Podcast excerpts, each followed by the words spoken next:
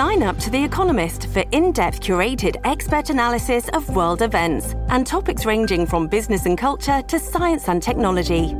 You'll get the weekly digital edition, online only articles, curated newsletters on politics, the markets, science, culture, and China, and full access to The Economist Podcast Plus.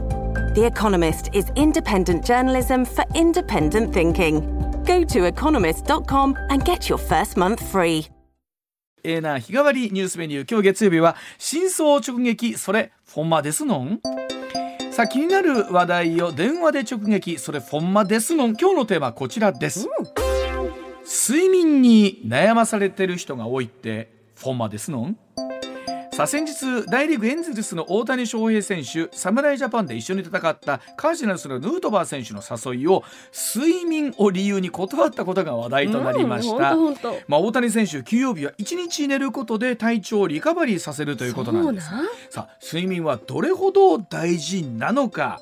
また睡眠に悩んでいる方多いと思います、うんうん。また良い質の睡眠を取るためにはどうすればいいのか世界的な専門家の方と今日はお電話がつながっております。すはい、えー、筑波大学国際統合睡眠医科学研究機構機か機構長でいらっしゃいます。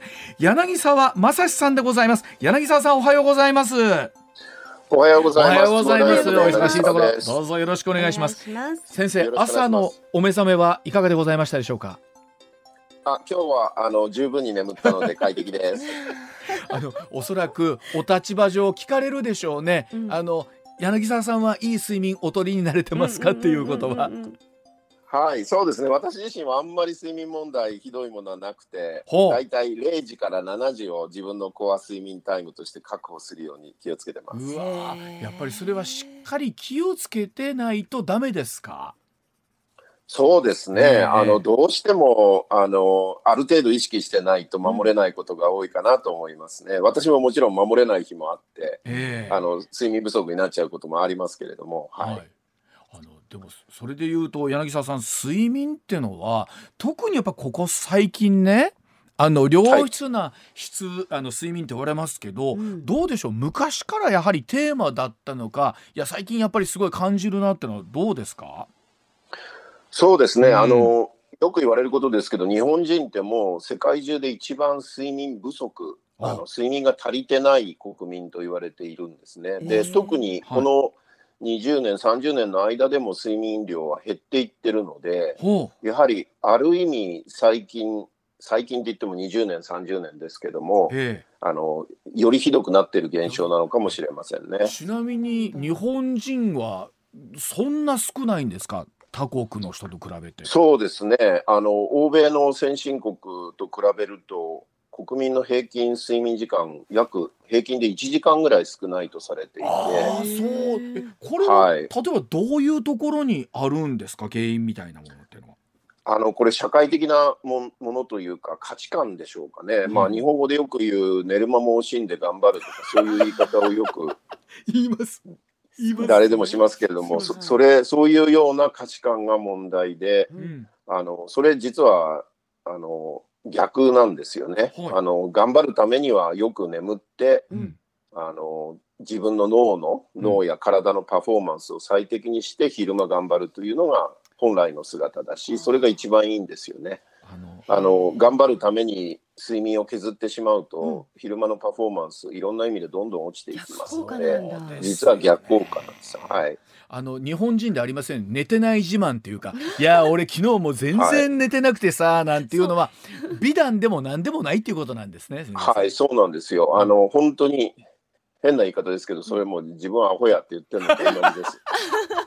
柳沢さんにしたらちゃんと寝ろよっていうことですよね。はいそうなんですよ。はい。それこそねなんか大谷選手がそれこそヌートバー選手の誘い断った時に一日とりあえずもう寝るようにしてると言ってましたけれども、寝るってやっぱりそれだけ大事なんですか？その体力回復とかって。はい、うんだ大事だと思います。んあの大谷さんのこの言葉は私あの睡眠学者にとってはですね、本当に素晴らしいメッセージだと思いますね。あはあの本当にもう日本人全体に向けたメッセージと言ってもよくて、うん。はい。あのまあ大谷さんその一日中寝るという言い方をしてましたけど、まあどのぐらい寝てるかはともかく、うん。それだけ眠れるということはまだ脳がね、脳や体がその睡眠を要求しているということなので、人間ってね、実は十分に睡眠が本当に足りてると、それ以上眠ることはできないんですよ。そうなんですか？眠ろうとしても、ええ、それ以上はもう眠れません。だから、よく寝だめしたとか、土日にすげえ昼まで寝てたとか言いますけども、それだけ眠れてるということは、うん。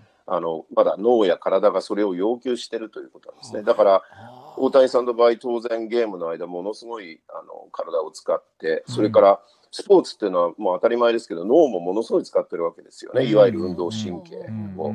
だからやっぱり、えっと、体だけでなくて、彼の脳のパフォーマンスっていうのも睡眠によって回復するわけですよ。スポーツのね、パフォーマンスとか、いわゆる技能記憶って言いますけども、とはい。か手続き記憶って専門用語では言うんですけど、はい。あれもスポーツのテクニックとか技能も、それも一種の記憶なんですよね、はい。脳に、脳から見れはいで、それも向上するわけですよ、睡眠を取ることによまあって。定着するというかそのそうですへうんだからまさにトップアスリートが最高のパフォーマンスをするためにはうん十分な睡眠が必要っていうのはもう本当にその通りですね。はい。寝てないとなんか記憶とかね、うんそういったテクニカルなところとみたいに感じがするんですけど、うんうんうん肉体的にもあるってことはとても大事だということ。そうなんですよね。はいえー英語ではマッスルメモリーなんていう言い方をします。へあのいわゆるスポーツのスポーツとかはいあの楽器の演奏の技能とかね例えば。はいだけどあれ記憶はもちろん筋肉が記憶してるわけじゃなくて脳が記憶してるわけですので。ー。そうか。脳を休ませないといけな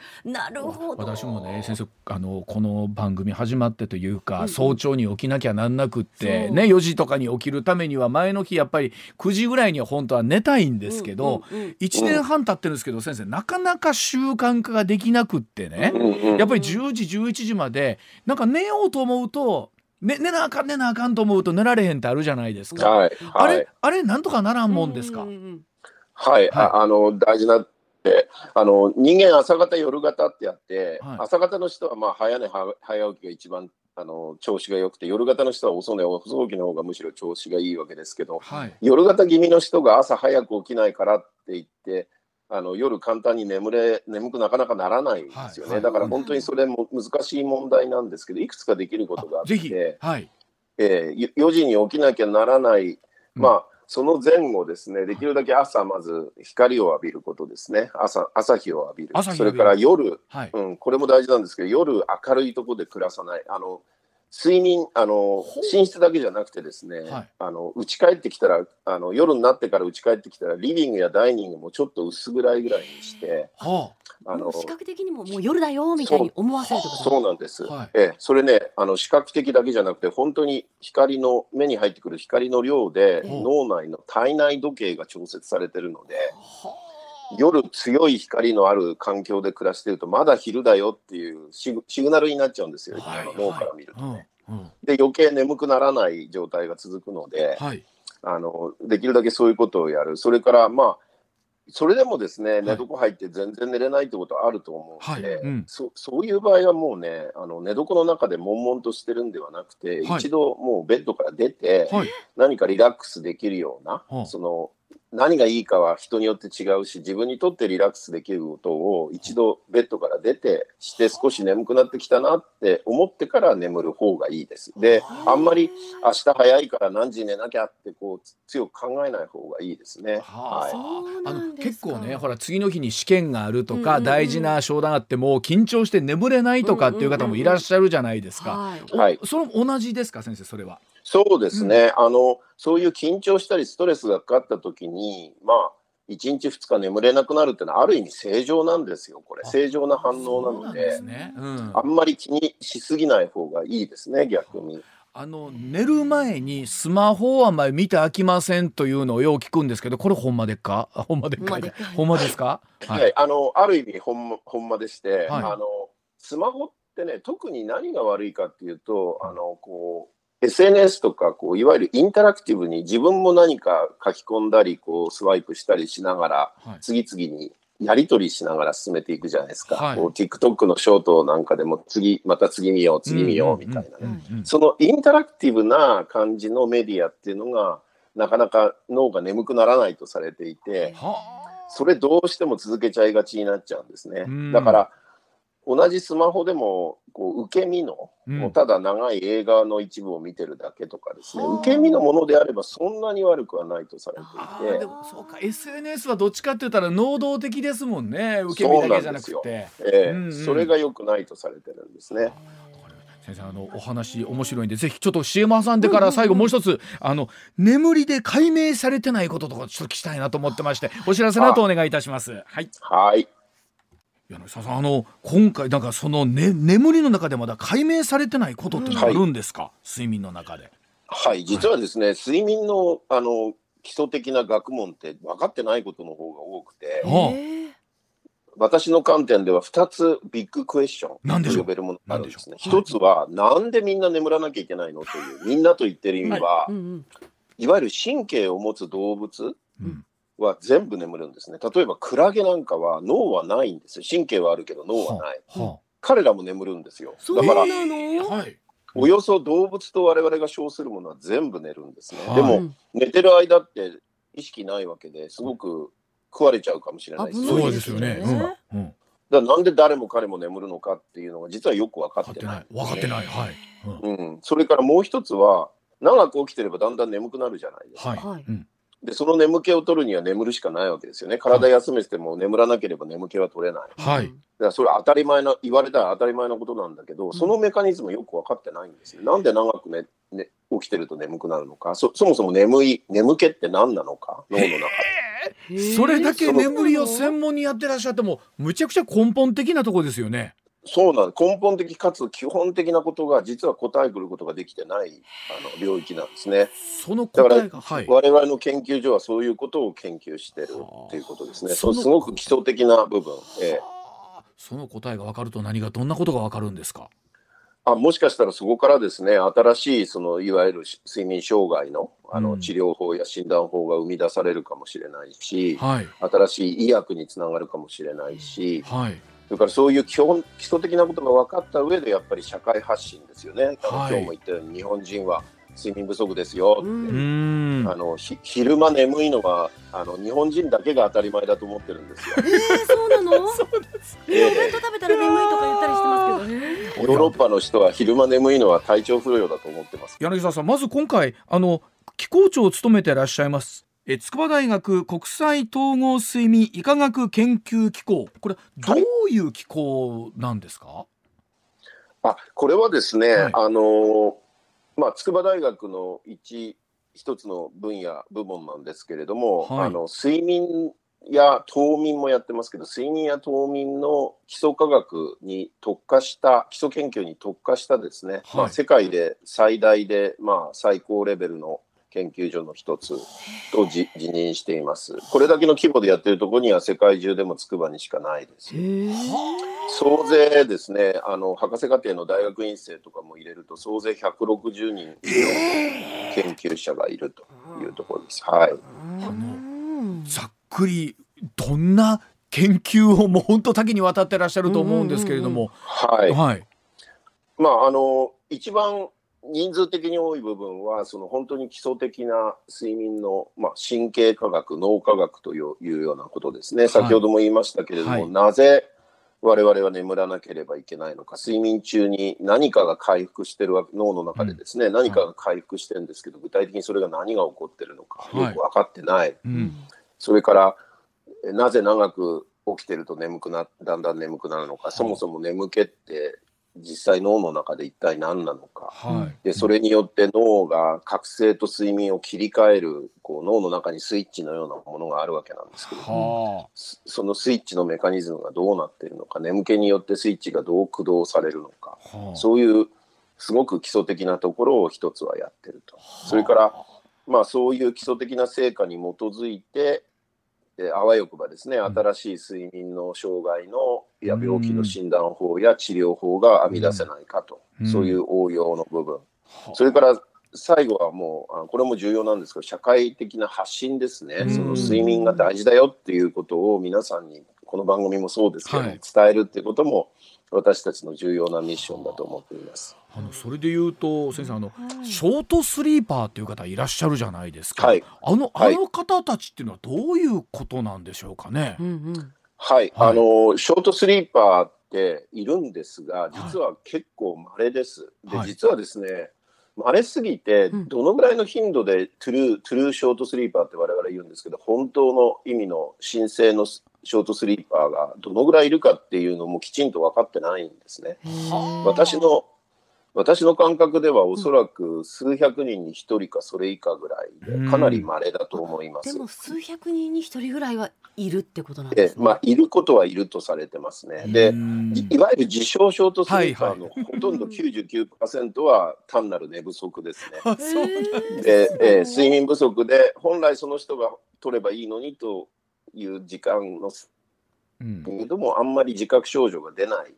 眠くならない人もたくさんいてそういう人が自称ショートスリーパーその方たちはどっかにじゃあやっぱりガタが来るというか、その通りです。はい。あの必ずその人の本来の昼間のパフォーマンスは発揮できてないですし、はあ。の自覚症状がないだけで、うん。長い目で見ると体に悪い状態が続いているということになります。あの、はい。うちのねアナウンサーで向川アナウンサーという人がいまして 彼女はもうはこう韓流ドラマとかを韓流ドラマとかを見ているともう2時間ぐらいでもう全然出社できて余裕なのよみたいな感じで出社してくるんですね。うん。でバリバリ元気なんですよ。うん。ではは。彼女はその目覚まし時計と戦ってましてうんは明日7時に起きるって決めて目覚まし時計合わせたらそれよりも早く起きるっていうことになるほど。かけてらっしゃるんですね。ははこれはなるほど。いてますよねそういう方ってね。うん。はい。あの朝目覚まし鳴る前に起きられるっていうのは比較的あのなんていうか睡眠負債がない状態であることが多いんですが、その方も例えば休みの日はちょっと長めに寝るとかですね。ああなるほど。少し、えーそういう傾向があるんだとしたら本当はやっぱりそこで少しいや休みも早く起きるって言ってました。あーなるほど。そこによってまた差がある。なるほど。先生あのそれで言うと、僕なんか結構夢とか見ちゃう方なんですけど、うんうんうん。夢みたいなものってのも研究の一つですか、先生。はい、夢もあのもちろん科学的な研究の対象の一つなんですけど、へー。夢はですねうん。実は研究は難しい分野です。というのは、はい。夢って当たり前ですけど自分の主観的な体験なので、はい。まずまず基本的には人間でしか研究できないんですね。人でしか。そうですね。いわゆるモデル動物。どんな夢見ましたかっていうのがなかなか説明を受けられないですもんね。